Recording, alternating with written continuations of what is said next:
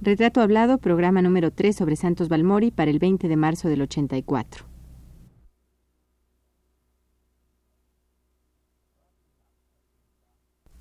Radio UNAM presenta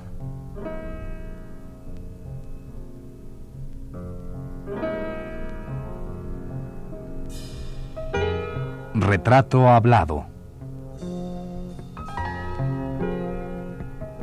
Santos Balmori.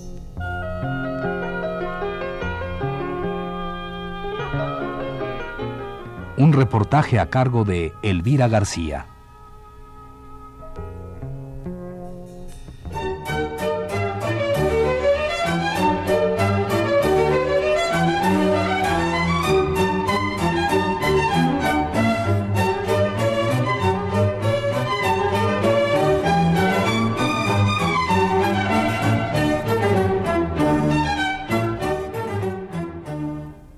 El concepto del ritmo debe ser un don del pintor nato.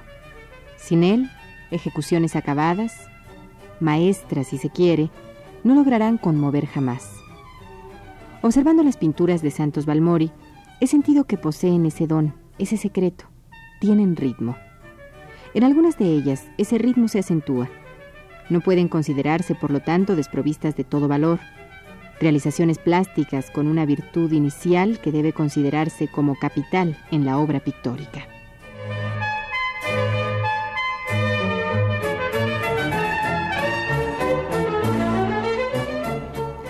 El que acabamos de leer para usted es el fragmento del artículo escrito por el pintor Carlos Mérida a finales de los años 30. Cabe hacer notar que fue Mérida el único artista que defendió a Santos Balmori, quien llegando a México en 1935, poco tiempo después, colgó enseguida su primera gran exposición en Bellas Artes, siendo atacado por una serie de artistas plásticos que quisieron desconocerlo como mexicano, como pintor y como hombre de conciencia política.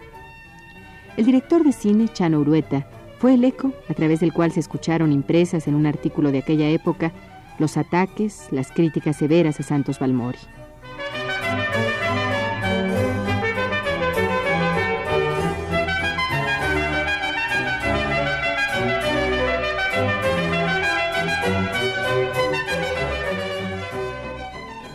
Carlos Mérida, que salió en defensa del gran artista que apuntaba a ser Santos Balmori, escribió severo.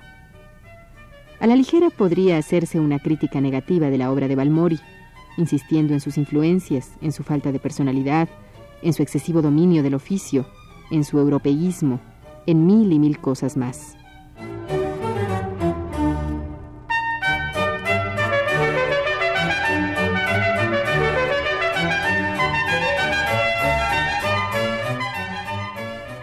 En otro fragmento de su artículo, Mérida reclamaba, Esta clase de crítica es completamente negativa, fácil de hacerse y sin ningún valor. Un pintor en formación como es Balmori, de quien puede esperarse mucho, merece otra clase de crítica, la constructiva, útil, necesaria.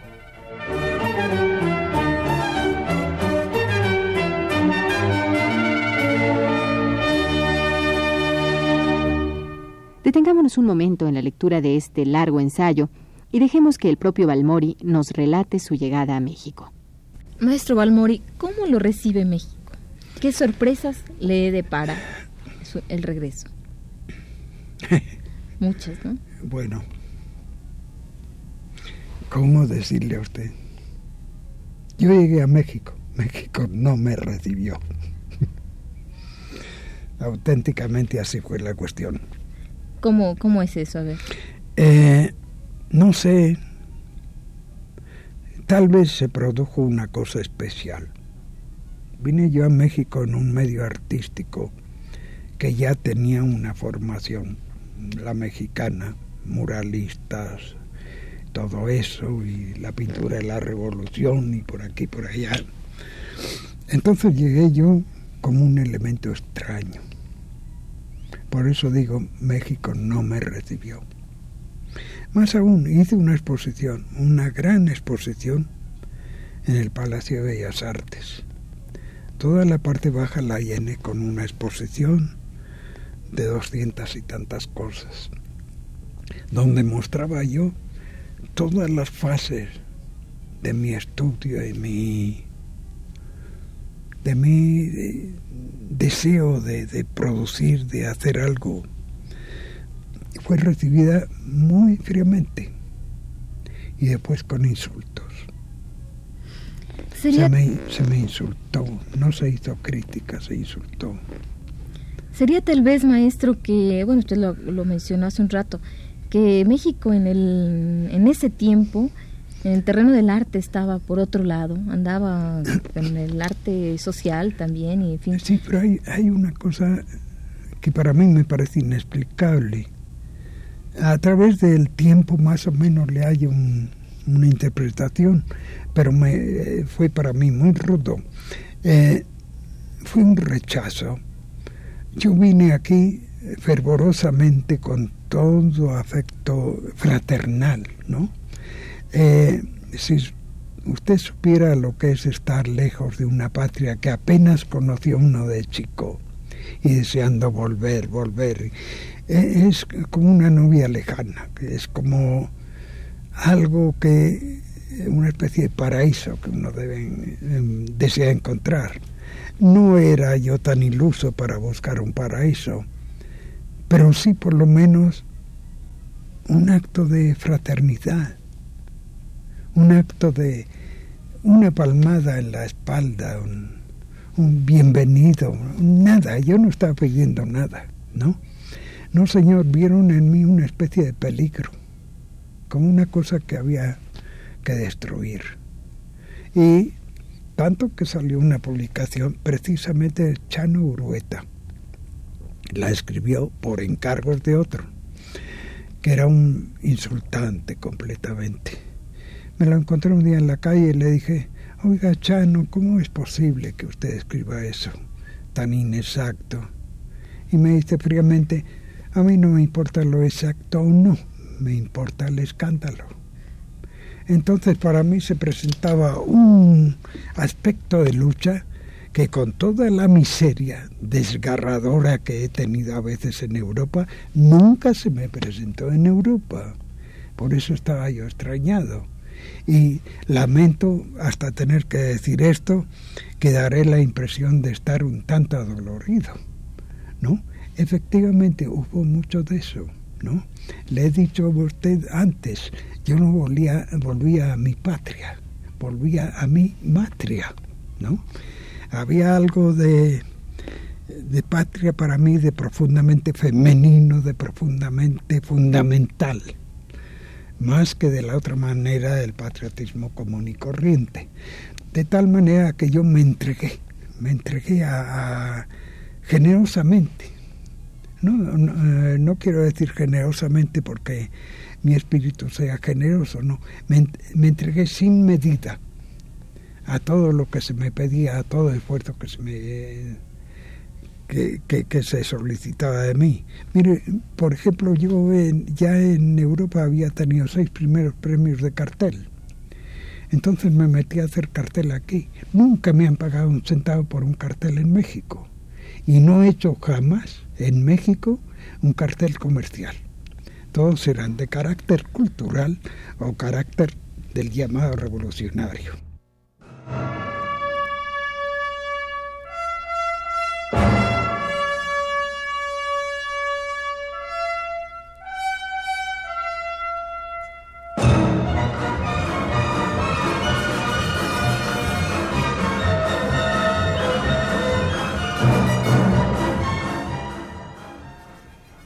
Justo y sensatez, Carlos Mérida, quien también había vivido en París pocos años antes que Balmori, quien se había bañado en las aguas del impresionismo y del cubismo, quien también se caracterizó por su vida y su pintura europeizante, como dijeran en aquel tiempo, dejaba ir no tan sutilmente el hilo y el peso de su crítica. Nadie, escribía, ha querido ver hasta ahora el aspecto positivo de la pintura de Balmori su concepto monumentalmente fuerte, su materia tan delicadamente tratada, su sensibilidad en el dibujo, su inquietud experimental y sobre todo, vuelvo a repetirlo, su sensibilidad al ritmo plástico.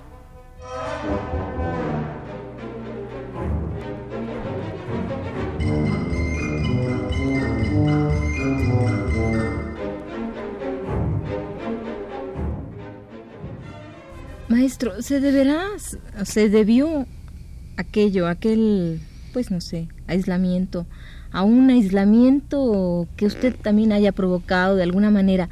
Usted no pertenecía a grupo alguno en ese tiempo, a grupo, artístico mexicano. Se me, se me decía eso en todos, tonos, en todos los tonos, que no pertenecía. E incluso se conjeturaba si yo era sueco, si era español, si era chileno, en fin, casi ni por casualidad se imaginaban que yo fuera mexicano, ¿no? Ahora bien, yo tenía otro acento, otras costumbres, etcétera, pero yo creo que el acento, el color de la piel o todo eso no son fundamentales para tener una nacionalidad, ¿no? Yo creo que la nacionalidad basta con un amor profundo. Ahora bien, yo he conocido aquí extranjeros, legítimamente y por todos los costados extranjeros, que han hecho un esfuerzo tal por México que ya quisiera yo que muchos mexicanos hubieran hecho la mitad. Y a esos extranjeros de sangre, de origen, yo los siento profundamente más mexicanos que muchos mexicanos. Y hay mexicanos que me asustan por ejemplo, yo no me considero muy honrado de que el señor Durazo tenga la misma nacionalidad que yo. Metamos así por el estilo, ¿no? Pero hay gentes que realmente son reverenciables en todos los países. Este es un fenómeno muy curioso, el rechazo a, usted o a su obra. Yo creo que más bien era su obra. Pero, es decir, eh, si vemos, si vamos un poquito hacia atrás, Diego Rivera y bueno, Mérida mismo, que, no es mexicano, guatemalteco, eh, eh, vivieron en París, estudiaron mucho la escuela impresionista, eh, de, ahí vinieron a México con esa, con esos, con esa hambre de, de, realizar su obra y fueron bien recibidos. porque ellos no asimilaron que usted también tenía que vivir su etapa europea o parisina? Bueno, mire usted por partes. Diego Rivera Siqueiros, estuvieron en Europa, estuvieron en Europa con sendos apoyos nacionales, ¿no? A Siqueiros yo lo he conocido en París, todavía vestido de oficial mexicano, ¿no? La cosa que, y él ostentaba con mucho orgullo el ser militar, una cosa que a mí me parecía horrenda que un, que un artista eh, ostentara con más orgullo un uniforme, algo que no es su profesión, que no es su profesión misma. Pero en fin, ellos llegaron aquí, ellos fueron apoyados, recuerde usted que la gran pintura mural no se hubiera podido hacer sin Vasconcelos. Bueno, ya habían conquistado un puesto, ya habían conquistado una posición yo no sé si ellos directamente o sus seguidores, francamente ya no querían competencia. ¿no? Entonces, yo me reduje, primero intenté, debe haber aquí mm, galerías. No, señora, había la de Inés Amor, la única. Y esa era aconsejada por Siqueiros. Así es que por ese lado cerrado el asunto. Eh, de tal manera que me refugié en la enseñanza en las ubres de educación pública, que son bastante pálidas. Eso me he mantenido y he dado 35 años de labor a mi país. Como maestro. 35 años de labor.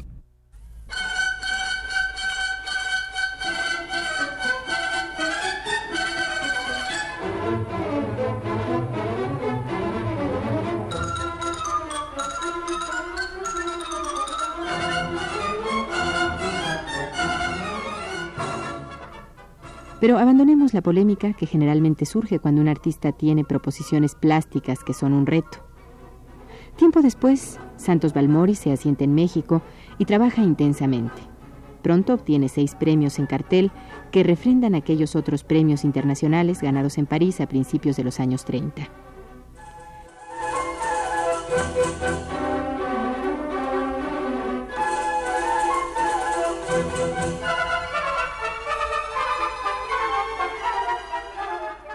Bueno, maestro, y a pesar de ese rechazo, bueno, no sé si es rechazo, si usted lo entendió así como rechazo y además después lo asimiló, ¿no? Eh, de todos modos, usted eh, paralelamente a esto se une a los fundadores de, de la LEAR. Fui uno ¿Es de los usted fundadores fundador de la LEAR. de la LEAR? Sí, sí, Con Fernández Ledesma, con Alba de la Canal, con todos ellos. con todos ellos. Es decir, yo creo que fue total, casi la LEAR. Hubo un momento que fuimos setecientos y tantos de la LEAR y con todo entusiasmo. Pero la leal, LEAR sirvió a muchos. Yo servía a la LEAR, es la diferencia, ¿no? Fíjese que qué bueno que, que hace usted esta observación, porque en realidad, eh, bueno, tengo la impresión de que, de que la LEAR, como usted dice, servía a muchos y llegó un momento a ser una especie de bolsa de trabajo, ¿no? Sí, cómo no. Y, y se perdió un poquito la, los fines para lo que la que fue creada, ¿no? como que aflojó, después se desvió, se vamos, ya los que querían haber sacado sacar un provecho ya lo habían sacado, ya abandonaron la el esfuerzo aquel y el esfuerzo murió, murió como la cola que queda después del cardenismo, ¿no? Cuando se fue Cárdenas, yo sentí una impresión pavorosa. Digo, bueno, magnífico Cárdenas. Eh, le advierto a usted que yo he trabajado al lado de Cárdenas. Magnífico. Pero caramba, ahora se va y nos deja el toro enfurecido, ¿no? Me sentí un poquito, creo que muchos mexicanos nos sentimos en aquel momento, como, ¿cómo decirlo? Vulgarmente sin paraguas, sin resguardo. Nos sentimos un poquito la intemperie, a ver qué iba a pasar. Y ya ve usted lo que pasó, no fue nada agradable. ¿Cuál fue su labor eh, en concreto en, el, en la LEAR? La LEAR, pues la labor de todo, todo miembro, asistir a las sesiones, a las discusiones, proponer eh, proyectos, eh, ejecutar tareas. Por ejemplo, yo he hecho murales con la LEAR, murales muy malos porque había que hacerlos rápidamente, ¿no? Eh, he dado conferencias, hemos hecho ilustraciones, una cantidad de cosas, ¿no? Maestro, ¿dónde está alguno de sus murales? ¿Quedó? ¿Queda No, eh, había uno en Michoacán que lo destruyeron, era en la Confederación Campesina. Entonces a mí me dijeron que reclamara que era una barbaridad que hubieran destruido un mural, un mural. Y yo les dije que estaba tan mal hecho que estaba bien distribuido. Entonces no comprendieron mi, mi sentido. No es que yo repugne porque sea revolucionario el mural. Yo considero que un artista tiene que ser revolucionario, pero revolucionario cabal, en la forma y en el fondo, ¿no? Si a mí se me, me dicen, tienes que hacer propaganda revolucionaria con medios no revolucionarios, digo, ah, no, ahí nos quedamos a la mitad. Pero aquí me encontré con que había una especie de exaltación del pueblo, pero me comprendí que había una cierta desprecio al pueblo. Porque se me decía, no, tienes que hacer, poner los puntos sobre las íes, porque si no el pueblo no comprende. Yo les decía, no, entonces hay que frenar el arte para que el pueblo lo entienda. Ustedes están haciendo una barbaridad, el pueblo es más capaz de ustedes que ustedes. Eh, yo creo que el pueblo no, fregó- eh, no frenó a Miguel Ángel ni, ni a nadie, ¿no? Miguel Ángel eleva al pueblo a su arte, ¿no? Es, esa cuestión de balbuceo especial. Porque es el pueblo, porque el pueblo es incapaz, yo lo rechazo. Tengo demasiado respeto para el pueblo.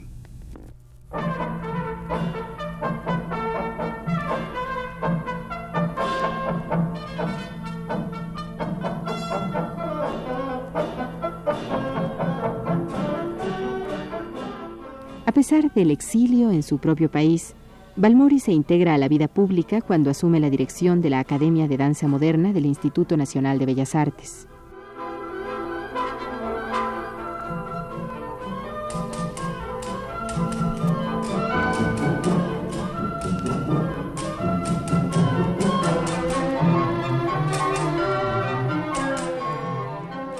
Bueno, maestro mm, Santos Balmori, usted eh, realiza una serie de actividades en México que, bueno, son muy diversas. Se me ocurre preguntarle ahorita que es usted director de la Academia de la, de la Danza Moderna del, de Bellas Artes en 54.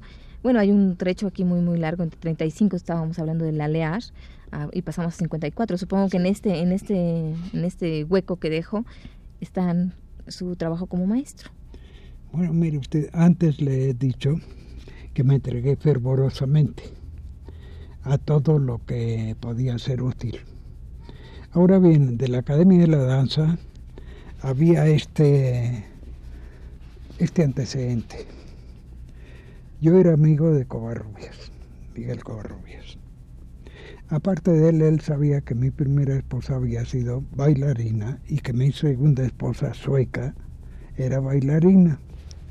Entonces sabía, porque habíamos hablado muchas veces, de mi experiencia en medios dancísticos europeos, en concursos internacionales yo no faltaba a esas cosas, presentación de nuevos grupos, ahí estaba yo presente, en fin, él sabía que más o menos yo estaba, había estado en un ambiente dancístico. Entonces mi esposa actual, Elena Jordán, era alumna de la Academia de la Danza. Y un día le dice Miguel Covarrubias, necesito a Santos que venga aquí, el director de la academia. Él era jefe del departamento. Entonces ella viene muy alborozada y me cuenta esto. Le digo, no, no me interesa. No, no quiero nuevos líos, esas cosas. El medio dancístico es, es algo tremendo.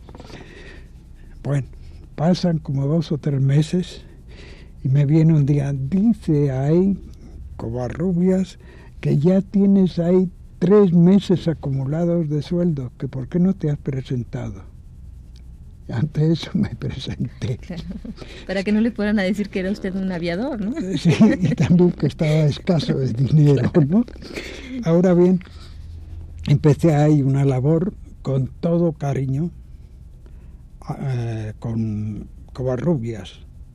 No crea usted que es una labor. Parece ahora que se especula con todo y que todos los medios sirven para enriquecerse, sobre todo en este último México que estamos padeciendo.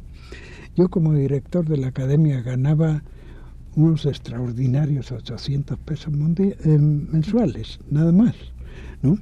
Ahora bien, era un esfuerzo, era un esfuerzo digno de hacerse porque había muy poco a hacer. Lo hicimos con todo fervor. Covarrubias, este servidor, y los bailarines.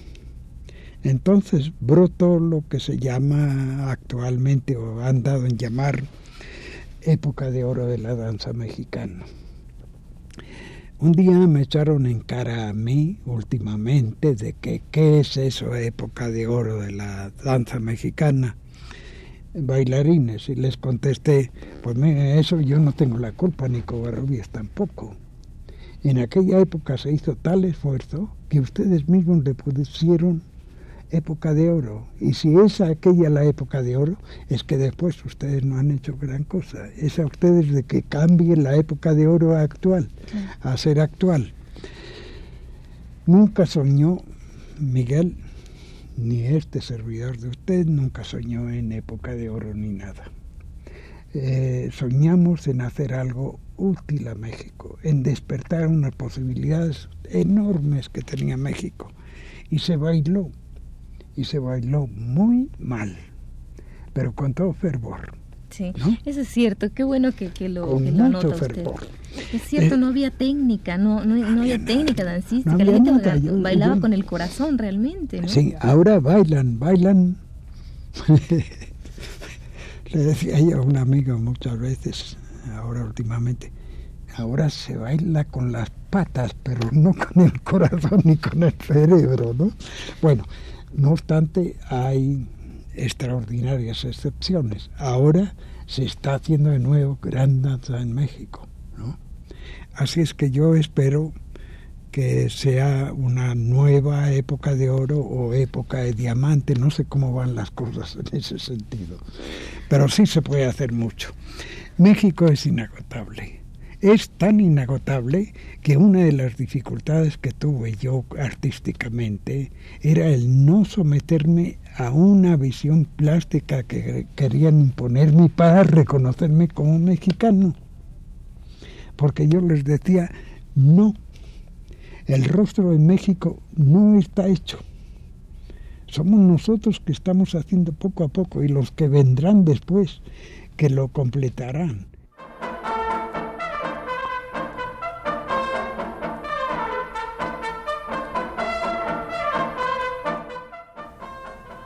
Durante más de 30 años, Santos Balmori consagró su tiempo a la enseñanza del dibujo y la composición, rangos en que es maestro innegable. Producto de esta labor de enseñanza-aprendizaje, Balmori escribió dos libros, Aura Mesura y El dibujo, técnica de las artes plásticas, herramientas fundamentales para el estudiante y el pintor en formación. Ambos libros fueron publicados en 1978 y 79 por la Universidad Nacional Autónoma de México.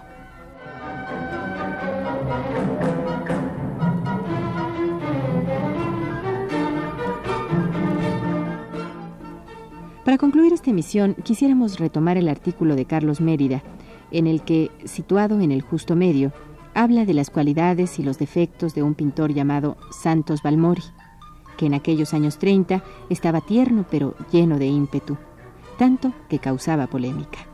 Mérida escribía, La modestia y comprensión de Balmori le indicarán que Picasso, que Braque, que Chirico y tantos otros andan flotando alrededor de su obra de Europa.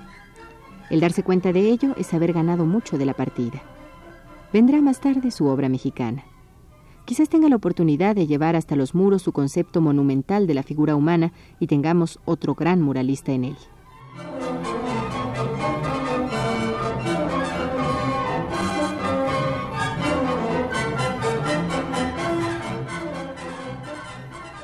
Y casi al final de esta defensa, Carlos Mérida predice. Es posible que esto no tarde en acontecer y me alegra ser el vaticinador de este suceso. ¿Por qué no podría ser esto si Balmori llega de Europa con una preparación cultural y técnica que ya quisieran muchos de los nuestros? se pregunta Carlos Mérida.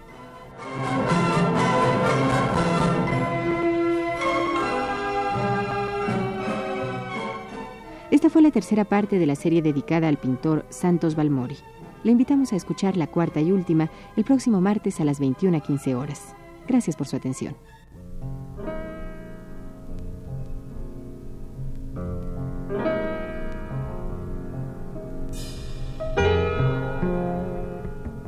Radio UNAM presentó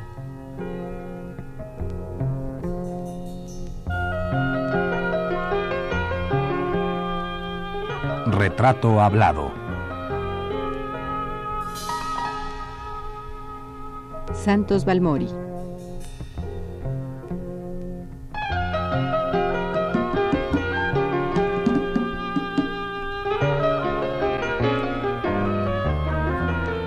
Un reportaje a cargo de Elvira García.